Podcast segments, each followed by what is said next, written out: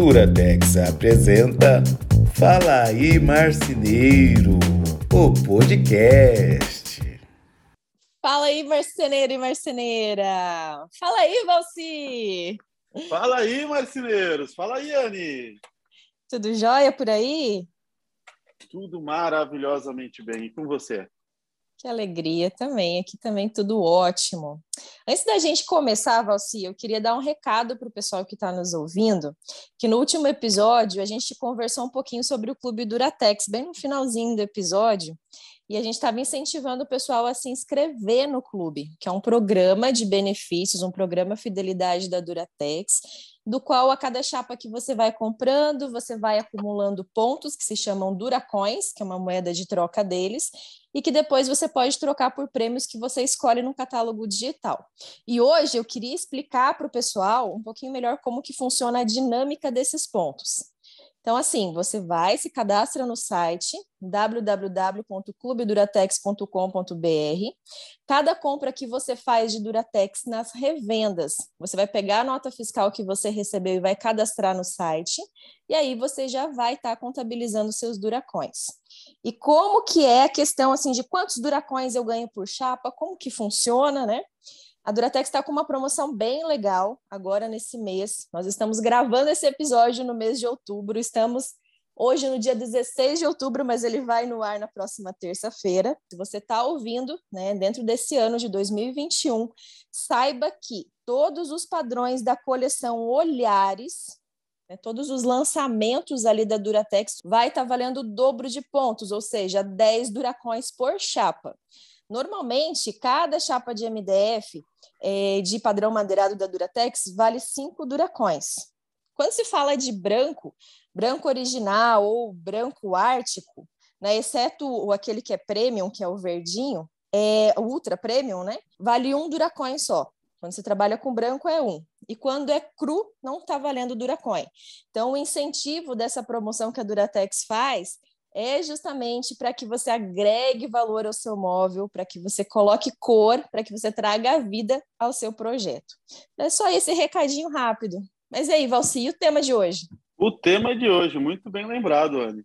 Hoje a gente vai falar sobre qual é o passo a passo no atendimento de uma franquia de móveis planejados. Por que, que a gente está abordando esse assunto? Eu acho interessante a gente explicar para o pessoal. Quando se fala de uma franquia, seja ela qual for, tá? Não vou citar nomes aqui, mas todo mundo conhece alguma franquia que tem na sua cidade, alguma loja que geralmente é bem organizada, que tem um showroom bonito, que tem uma equipe formada, que trabalha uniformizado, bonitinho. Eles têm metodologias de atendimento. Eles têm passo a passo de atendimento.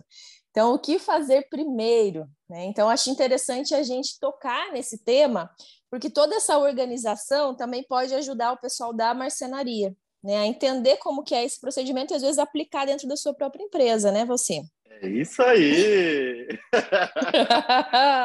Eu já deixei, já fiz a deixa ali só para ouvir você falar, é claro, isso aí. Não, mas, mas, Anne, isso é super importante, né? Nós viemos, né, da, do planejado, então um, os dois sabem muito bem o quanto tem de valioso nisso, e isso é um dos fundamentos que faz eles gerarem valor e cobrarem 20, 30, 40, 50% a mais do que a grande maioria dos marceneiros, né? Tá no atendimento. Exato. E que às vezes também é o que vai trazer a credibilidade do cliente na hora da escolha, né? Quando ele tem ali uma marcenaria e ele tem uma loja de móveis planejados, ele vai falar: puxa, mas aquela loja me atendeu de uma forma tão profissional que me gerou confiança. Eu sei que eles vão fazer bem feito, eu sei que eles vão entregar, e, e, isso não necessariamente é porque o cara tem um showroom montado, não é isso. Mas é a forma profissional e as etapas de atendimento que trazem todo esse aspecto. Então, é, você trabalhou muitos anos com móveis planejados, né? Você, o que, que você poderia dividir assim, em quais etapas, começando do zero? Porque na loja de móveis planejados acontece muito é, do cara entrar na loja. Tem muito cliente que, que nem veio por indicação nem nada, a loja está ali como vitrine, a pessoa vai, entra para ver o showroom e acaba muitas vezes fechando negócio. Né? Diferente da marcenaria, que a gente entende que a maior parte dos clientes acabam vindo por indicação. Mas qual que é. seria assim o passo a passo? Então, olha só, gente, o pa passo a passo, né? É, esse termo a gente já pode trazer porque a gente já fala muito na produção, né? A, gestão de produção. É a mesma coisa, tem gestão de vendas, tem gestão de atendimento. E dentro disso a gente tem um script, né? Que o script nada mais é do que, falando a definição dele, é um texto, né? Onde você contém é, várias instruções a serem seguidas. Tá? Estou colocando agora a instrução escrita pelo pai dos burros, né? O dicionário. Por que, que eu estou falando isso? Porque não adianta nada você hoje fazer de uma forma porque você acha legal, porque a Anne falou, porque o Valci falou, e amanhã não ter uma recorrência, né? Você não fazer com que isso se torne um hábito. Então, a primeira puxada de orelha que eu dou é: se vocês entenderam a mensagem, coloquem isso no papel, estabeleça uma comunicação com a equipe de vocês, crie uma rotina para que isso sempre aconteça, tá? Não importa que cliente chegue na tua empresa. Agora, falando sobre esses processos, né, esse passo a passo, propriamente dito, a gente tem que entender o seguinte: o cliente, quando ele toca, uh, liga para você e toca o seu telefone, ele espera um atendimento diferente, ele espera ser bem atendido. E por, no outro lado da linha, muitas vezes a gente está tão acostumado, né, no dia a dia, é pagando boleto, é pagando incêndio na fábrica com briga, é problema na montagem, é tanto problema que acontece dentro da marcenaria, que a hora que esse telefone toca, você atende de qualquer jeito. Né? Uhum. Você pega um papelzinho ali, eu pego uma agenda, tá, tal dia eu vou, tal hora eu vou, e você não entende que aquele é o primeiro contato, é a primeira impressão que o cliente tem sobre você, uhum. sobre a sua empresa, né? Então, ali já tem muito falando sobre você. Como você atende esse telefone, né? Existe um padrão, existe uma rotina, o agendamento de que forma é feito, quem vai. Uhum. Então, eu, o primeiro ponto que eu bato é esse: entenda que quem te ligou está esperando um atendimento diferente. Para, respira, pega o telefone, abre um sorriso e atende com muita felicidade esse telefone. É, seja quem ligou, quem mandou uma mensagem de WhatsApp, porque hoje está mais comum, às vezes, da pessoa mandar uma primeira mensagem. A gente tem que ter muito cuidado com essa primeira impressão. Até aconteceu algo comigo agora recente que foi engraçado em relação a essa primeira impressão. Eu estou atrás de empregada doméstica para ficar fixa aqui em casa. Hoje em dia eu tenho só uma diarista que faz uma faxina uma vez por semana e eu quero alguém para trabalhar comigo direto. E aí me deram uma indicação lá de uma mulher e eu fui entrar em contato com ela.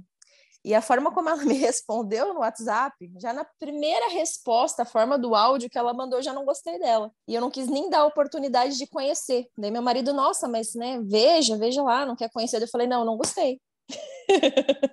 então, assim, tem que tomar cuidado. Às vezes ela nem seja essa pessoa, né, do, do, qual eu não gostei, às vezes ela seja uma pessoa muito melhor do que aquilo que ela representou, mas talvez a forma como ela me deu a resposta na hora, a forma como ela conduziu a conversa ali, fez com que eu broxasse nesse sentido, né? Falei, ah, não, não quero.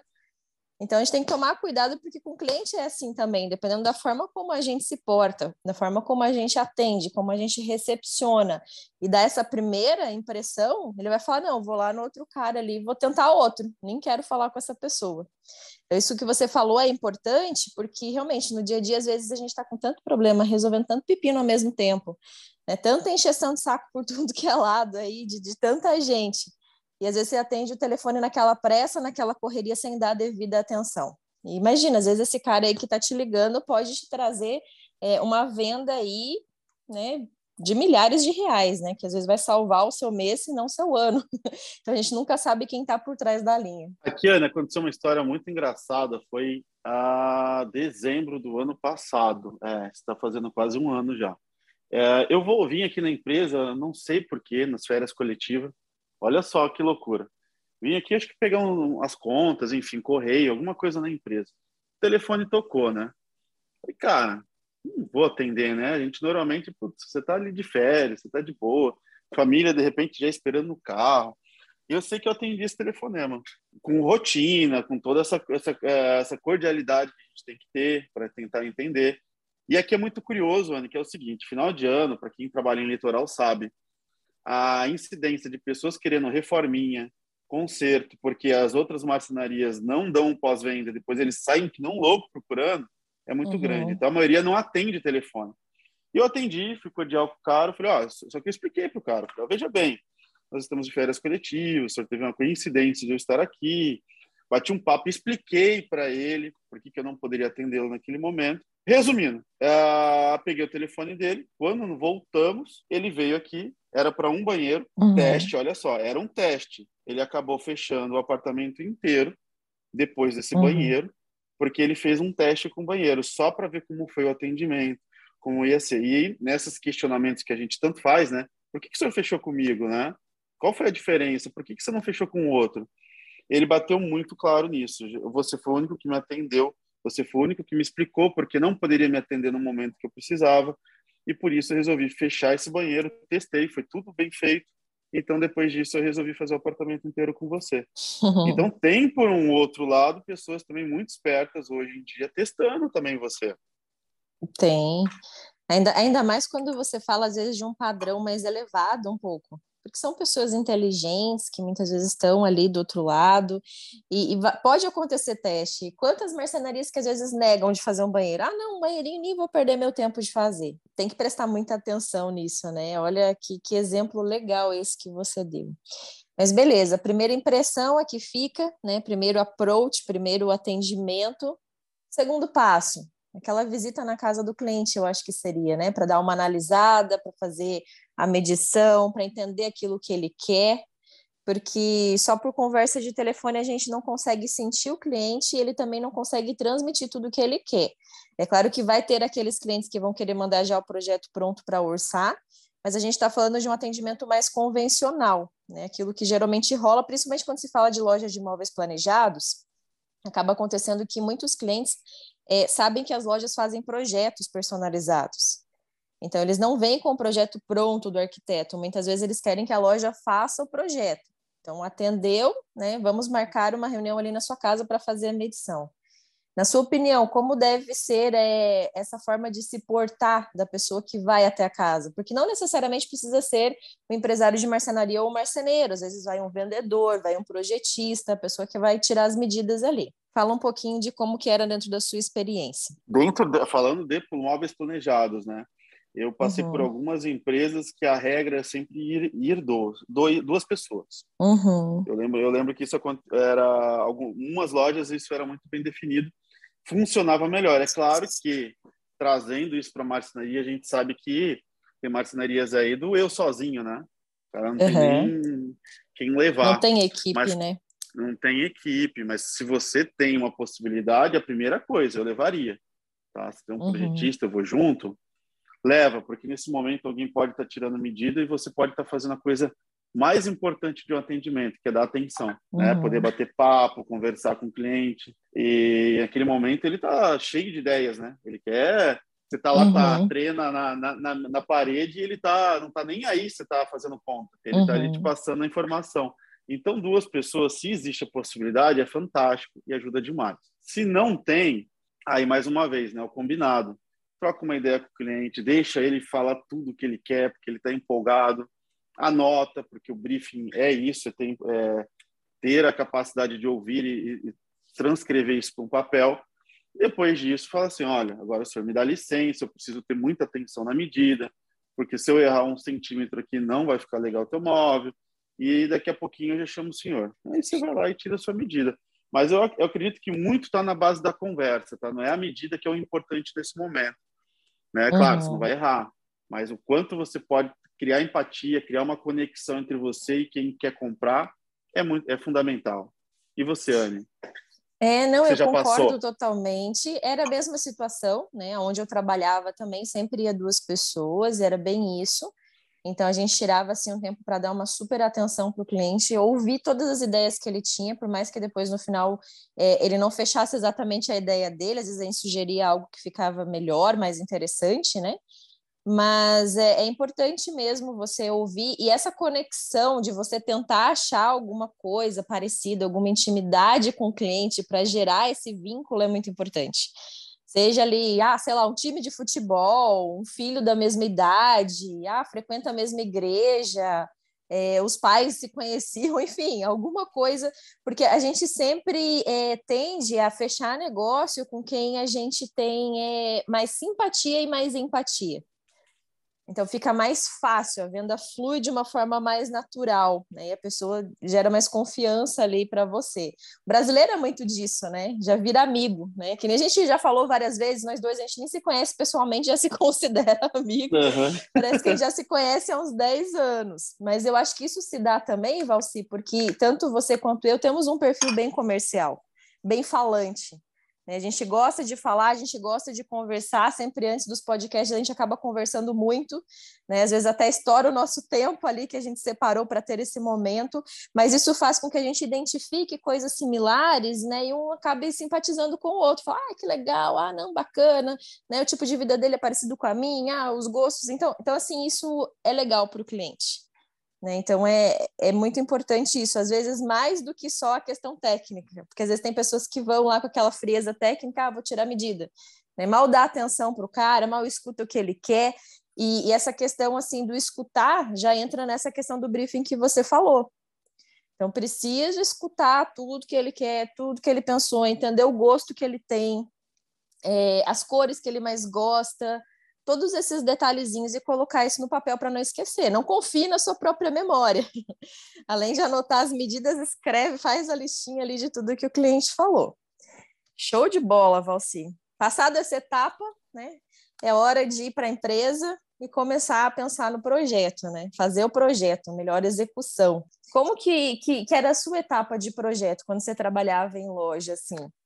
É, geralmente a primeira uh, opção era sempre aquilo que o cliente sugeria? Depende, né? Eu, eu, aí eu acredito que entra muito lá do uh, consultor de cada um, né? Porque no final uhum. cada um aqui entende, é um grande entendedor do ramo muito mais que o cliente, né?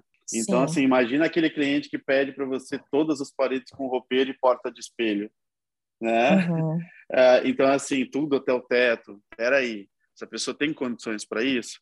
Então, muitas uhum. vezes eu usava até esse momento do briefing e do bate-papo para meio que, na malandragem, já situar a pessoa também, né? Aí vamos uhum. entrar no, no, cabicioso agora, né? Uhum. Você tanto fala.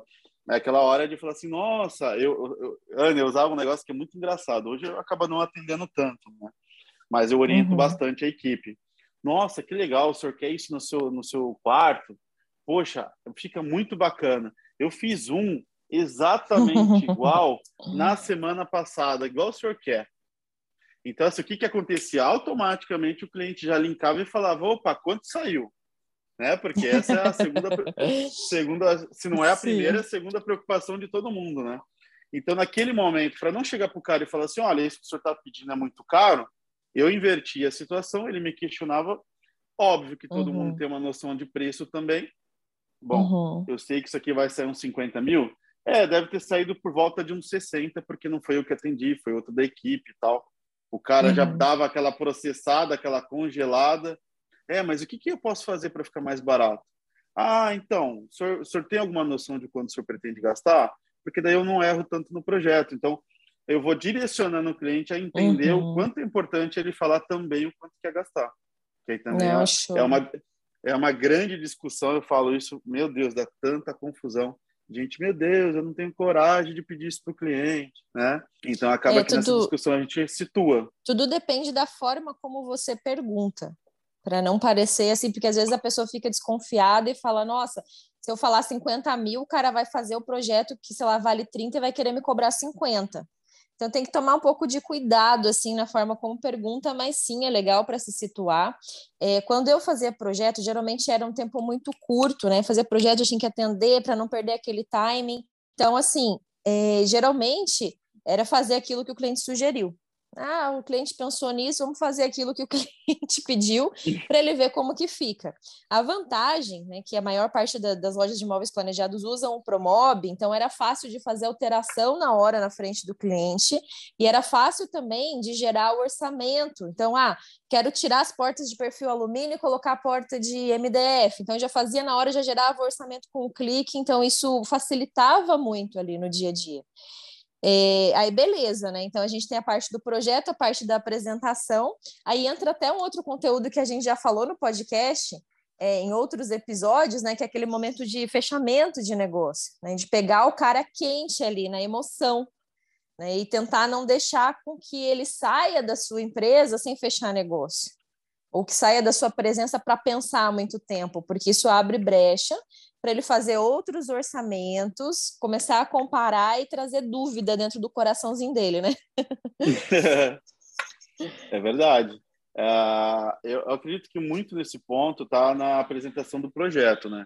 Então, assim, se uhum. o projeto ele está como o cliente quer e você questionou, por exemplo, Anne, o projeto está como você você idealizou? É isso que você quer? É, é isso que eu quero. O preço está aí. Então, o que, que falta para a gente fechar? Né? Uhum. Estou aberto a uma proposta. É, a proposta que eu passei é mais ou menos dentro do que você me pediu. Mas o que, que, o que, que a gente pode efetivamente fazer para sair com esse negócio feito de agora? Porque o meu prazo. Aí você pode entrar naqueles argumentos clássicos, né? E agora está muito real esses argumentos do prazo de entrega, material que está aumentando todo, toda semana. E, uhum. enfim, você traz esses argumentos e diz: vamos fechar agora, porque agora eu consigo congelar prazo, preço para você. Né? É, olha que dica de ouro, são perguntas-chave que você direciona o cliente a realmente tomar esse próximo passo. Não, beleza. Né? E até você tinha comentado no outro episódio, né? ah, não, então eu vou, já vou imprimir aqui o seu contrato.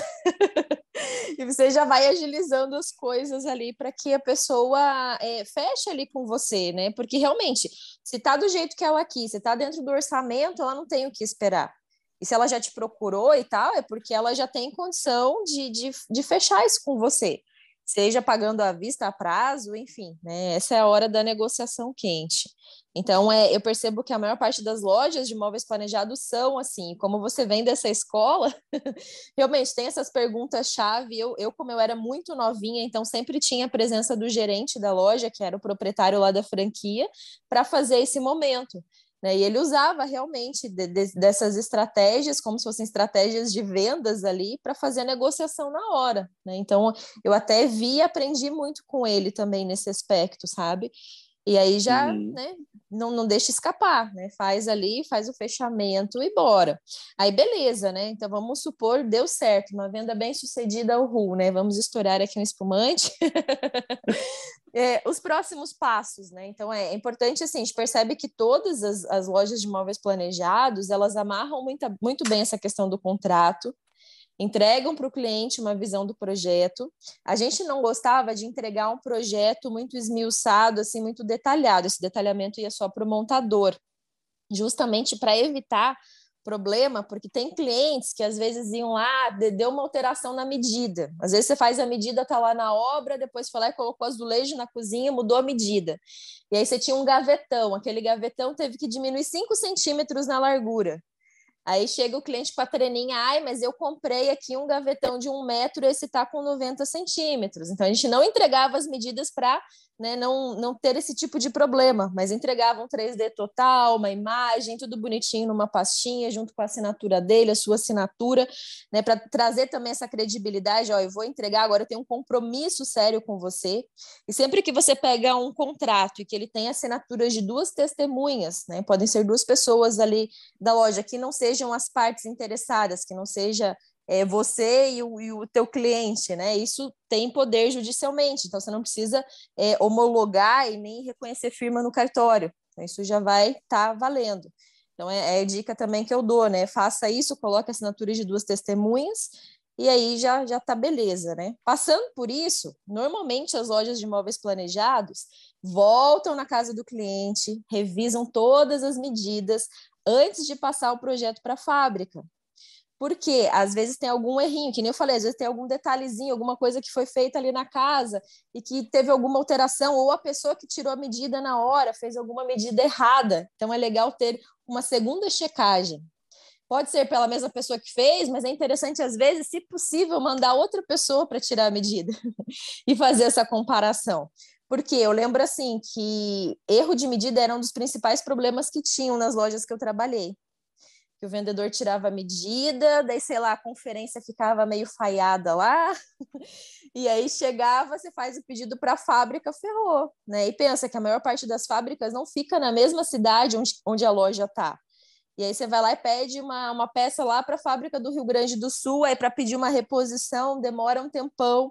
Normalmente as chapas de MDF das fábricas de, de móveis planejados são padrões assim que não tem no mercado, né? Eles têm muitos padrões exclusivos que a gente não encontra numa revenda para solucionar. Então era maior confusão. Então essa importância de voltar no local, conferir as medidas antes de iniciar a produção, é um passo que parece bobinho, mas que pode te salvar de um erro grande. Você cortou uma chapa errada, é dinheiro seu que vai pro ralo, né? É isso aí. Eu só penso achei, nisso achei agora. Que, achei que vi um comentário inteligente. Valci, pessoal esses dias teve um comentário lá no meu Instagram de alguém falando, ah, Yane, não sei o quê, fez um comentário lá, né? E como diz o nosso grande mestre Valci, é isso aí. aí eu percebi, esse cara escuta o nosso podcast. Esse ouve. Daqui a pouco a gente pode fazer, Anne, uma promoção para ver quem descobre quantos é isso aí rola entre nós durante os podcasts. É, pega o teu e é isso aí, pega os meus né, né? Né? né? Não, mas assim, ó, tu falou, você resumiu basicamente a parte do contrato, o cuidado que tem que ter, o zelo. É claro que nessa hora comparar com a loja, as lojas é um pouquinho complicado. Por quê? A grande maioria das lojas tem sistemas que geram contrato automático quando uhum. puxa do, promo, do próprio Promóvel, de outro software. Então, isso ajuda o contrato a ficar pronto em 30 segundos, por exemplo, uhum. né? A parte de projeto também é muito mais rápido fazer um orçamento, né? Porque você aperta um botãozinho, gera o orçamento inteiro. Eu entendo que se tu pega um projeto de um arquiteto, por exemplo, já não dá para gerar dessa forma. Ou você uhum. vai ter que uhum. reprojetar todo, enfim. Aí a gente pode estar tá falando aqui um dia sobre só sobre esses esses pontos aí. Mas uhum. eu entendo que tem que ter esse cuidado. Eu sei que no, no calor do momento, quando você senta numa mesa para bater o martelo e o cliente fala, tá fechado, muita gente inocentemente diz, tá fechado, que ótimo. Mas ali é o momento de perder todo o tempo do mundo, botar no papel tudo que precisa, é, projeto, todo o cuidado que precisa para que não haja nenhum tipo, ah, eu pensei que ia isso e você achou que não ia. Aí uhum. já deu uhum. ruim lá na montagem, né? Uhum. Por isso que é bom investir tempo também explicando tudo aquilo que o cliente está comprando. Espessura de móvel, é, tipo de ferragem, todos esses detalhes deixar bem explicadinho. Claro que, como você falou, demora um pouquinho mais, né? Se puder colocar isso no contrato, melhor ainda. Todos esses detalhezinhos, melhor ainda. A questão do projeto já ajuda bastante, né? De você ter ali. Mas pelo menos que o cara saia, nem que ele, que ele tenha um anexo de contrato no próximo dia, mas que ele saia dali com o fechamento de um primeiro contrato. Ah, não, a gente vai agora que a gente já fechou, você já assinou, você vai explicar para ele na hora o que, que ele vai comprar, e você fala, ah, agora eu vou criar um documento e aqui eu vou especificar todos os detalhes de espessura de ferragem e tal, e amanhã eu levo para você. Só para ser um anexo do contrato, para não tomar muito seu tempo e tal. É claro que se a pessoa tiver tempo e você também, faz na hora que já se livra né, dessa atividade, já fica tudo redondinho. E pegar também a questão do, do cheque do cara na hora, né? Do cheque, ou seja, a forma de pagamento, uma entrada inicial, um sinal desse negócio. A gente até estava conversando nos bastidores aqui um pouquinho antes, que você comentou sobre uma venda que você tinha, que tinha sido fechada, né, por um vendedor aí seu, mas que ela não tinha sido amarrada através de contrato, que foi um fechamento de boca na confiança. E que por algum motivo o cara sinalizou que tinha cancelado, ah, não vou mais fechar, resolvi não, não fazer mais esses móveis com você, né? E que isso dá maior dor de cabeça, que você teve que correr atrás para buscar ele de novo, para entender o que aconteceu e tentar reverter né, essa venda. Até esse vai ser um, um episódio, talvez, de um outro podcast, porque dá pano para manga para falar sobre dá. isso. Né? Dá bastante. A gente pode já emendar outro e fiquem ligados, né? É um bom tema. ah, com certeza. Mas daí, beleza, Valci, fui lá, né? Tirei as medidas, conferi, pedi para a fábrica, faz a produção. Então, tudo isso tem na, na loja de móveis planejados. No caso deles, né? Vem tudo pronto e daí tem um montador que faz a montagem. As lojas de móveis planejados, diferente das marcenarias, normalmente não fazem pré-montagem dos móveis.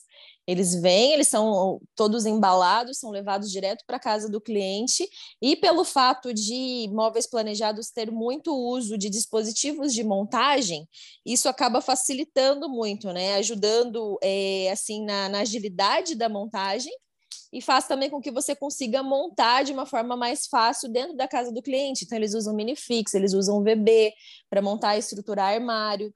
Eu, eu sou meio suspeita em relação a isso, porque eu percebo que muitas marcenarias têm essa cultura de falar assim, ai, o meu cliente não quer que fique parafuso aparente dentro do móvel. Eu, sinceramente, nunca tive problema do cliente achar ruim de ter uma ferragem ou algum item aparente. Né, de aparecer um minifix, de aparecer um VB, nunca ninguém comentou, ai, mas isso que fica aparente, que feio, né? Então, eu acho que isso às vezes acaba sendo mais preconceito da marcenaria, que quer esconder tudo, lógico, esteticamente fica mais bonito, é, mas do que do próprio cliente.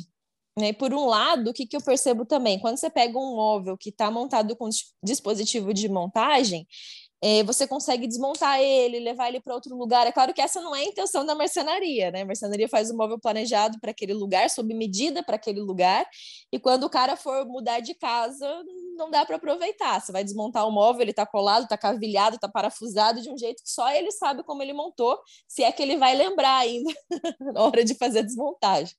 Mas só um aspas aí, né? Então, é, esse móvel chega né, todo desmontado, eles montam na casa do cliente. Após a montagem, é algo que eu já comentei em vídeo e em caso também quem já falou em outro podcast sobre o pós-venda. Né? Terminou a montagem, normalmente as lojas que eu trabalhei tinham um supervisor de montagem que ele primeiro acompanhava a obra e ele levava para os montadores tudo aquilo que estava faltando. Né? A gente sabe que no dia a dia falta, ah, faltou um parafuso, ah, faltou uma vista aqui, faltou um silicone. E aí você tem que correr né, e levar ele para casa do cliente para poder finalizar. Então, tinha esse cara que era o supervisor, e depois que estava tudo pronto, esse cara também é, ia lá pessoalmente para fazer a entrega oficial do móvel, conversar com o cliente, sentir a satisfação dele, né? Como é esse laço do pós-venda, para daí encerrar e dar como encerrado todo o atendimento. O, o que, que a única coisa que eu colocaria, né, para te acrescentar, na, apresenta, na entrada dos montadores na casa do cliente, em muitas lojas que eu passei, era obrigatório que o vendedor acompanhasse e apresentasse a equipe. Para quê? Hum. Para transferir a autoridade, transferir a confiança que o cliente já tinha no vendedor, afinal foi o cara que ele pagou e assinou um contrato, transferir uhum. essa autoridade para a equipe, onde ele apresenta e fala, a partir de agora, é com ele que você vai lidar, se houver qualquer dúvida sobre o que está acontecendo aqui, o senhor tem meu telefone, me ligue. Para que isso? Para deixar bem claro ao cliente com quem ele tem que falar, além da autoridade, para quê? Para que o cara está montando e o cliente fica chato lá. Vai ficar assim, mas não foi isso que eu comprei. ah, é, não. Sabe aquelas coisas chatas que qualquer montadora que sabe do que eu estou falando? Pode, fica, né, fica de é. braço cruzado só olhando, né? Sem parar. Assim. É. O cara pega aquela cadeirinha de praia, senta na frente da montagem, assim, ó. Oh, Pelo amor Deus de Deus, deixa o cara trabalhar, né? Deixa o cara trabalhar. Então isso é interessante para que o cliente saiba, olha, não vou incomodar o cara porque o cara vai também vai ter um script, né? E qualquer uhum. incomodação, ligue para o vendedor. Ligue para uhum. o vendedor. Então isso uhum. ajuda bastante. Outro ponto uhum. do checklist, né? Que todo mundo uhum. reclama. Muitas marcenarias trabalham sempre numa num raio aí de 100 quilômetros de montagem. Vamos pôr uma média aí. E aí o uhum. cara chega na montagem, faltou faltou um disco de não sei o que, faltou um passa-fio, passou, faltou um tapa-furo. Então esse checklist de saída de montagem é muito importante. Isso móveis, uhum. as, as redes trabalham muito bem, né? Uhum. E o uhum. checklist de saída, que ainda é mais importante, né? Porque acabou a montagem, alguém te liga para voltar 100 quilômetros porque o cara esqueceu de colocar um Você já pensou? Gente, e não é nem só a gasolina, né, Anny? É o dia perdido do cara de ter que ir até lá. Não, é tudo, né? Isso é, é muito dia, mais caro. É dinheiro, é tudo, né? É, é, legal essa questão do checklist, né? Porque eu trabalhava não tinha assim algo muito formatado. É, o pessoal confiava muito na questão do que era entregue pelas fábricas, porque geralmente vinha meio que tudo, né? Ah, vinha já o passa-fio, vinha é, os tapa-furos, esses detalhezinhos. E cada, cada equipe de montagem tinha é, ali os seus, as suas ferramentas, tinha um estoquezinho de parafuso, tinha um estoquezinho às vezes de cantoneira, de, tinha seu silicone, né? Mas é interessante isso, achei bem válida essa questão de fazer esse checklist. né? Justamente para não, não perder esse tempo. É claro que há uma coisinha outras vezes vai acontecer, e daí se tiver numa cidade longe, vai ter que procurar uma revenda local e fazer a compra, né? Ok, né? Às vezes passa mas é importante é, tentar sair né, da, da empresa, da marcenaria já redondinho. Essa questão da transferência da autoridade é interessante, a gente percebe que muitas marcenarias, a mesma pessoa que vendeu, muitas vezes vai fazer a montagem, porém a gente tem outros modelos de marcenaria em que tem o empresário de marcenaria, que é aquela pessoa que vai ser mais comercial e que vai fazer o fechamento da venda, e vai ter a sua equipe de marceneiros que vai estar lá no local. Então é, é interessante mesmo essa apresentação, né, da pessoa não chegar sozinha sem dúvidas, gera mais credibilidade e demonstra mais profissionalismo. Quanta coisa, né, Valci? É muita, né? A gente fala pra caramba, né? e olha que eu não tô bebendo hoje. é, e uma curiosidade para quem está nos ouvindo, gente, a gente não prepara nosso script aqui. a gente prepara um tema. Agora a gente está preparando o tema, né, Valci? Porque antes a gente né, colocava ali no nosso grupo que a gente tem ali do WhatsApp, né? Ah, vamos falar disso? Ah, vamos e vamos. e aí, dentro da nossa vivência, da nossa experiência, a gente faz valer e faz acontecer. E espero que que todo esse blá blá blá nosso, né, faça sentido para você que está nos ouvindo, porque a gente faz com, com muito carinho. Não vou dizer. É isso mas aí. É, é, isso aí, mas é verdade, tá, gente? Não tem um papel, não tem um computador aberto com texto, com nada. É só o tema mesmo e a gente vai resenhando e vai acontecendo, né? Com a experiência de vida, né? Quem é de verdade é, é assim, né, Anne? Essa é a ideia, né, Valci? Que seja um bate-papo leve, fluido, que a pessoa que esteja nos ouvindo é, também capte né, essa ideia, essa informação, e é como se cada um de vocês estivesse aqui junto conosco, né, dentro de, desse nosso papo, dentro dessa nossa sala aqui. Mas encerramos então mais um. Tanta coisa que eu acho que eu não, não vou dar conta de fazer o resumão final que eu sempre faço. Mas se a pessoa que nos ouviu aí está captando, né, esse passo a passo aí, eu acho que, que vale a pena né, pensar nessas metodologias, pensar em processo, como você falou inicialmente, assim como tem processo de produção, que toda e qualquer indústria, independente do ramo, tem né, os seus processos bem definidos para que qualquer novo funcionário que chegue saiba o que fazer e como fazer e a forma como a empresa faz.